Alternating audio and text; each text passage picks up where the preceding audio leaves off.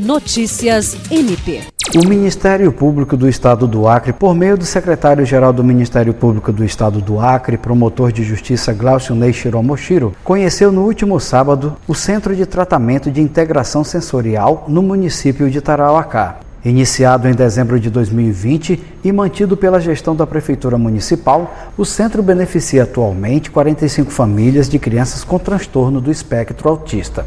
São 128 pessoas, entre crianças, adolescentes e adultos, que recebem atendimento.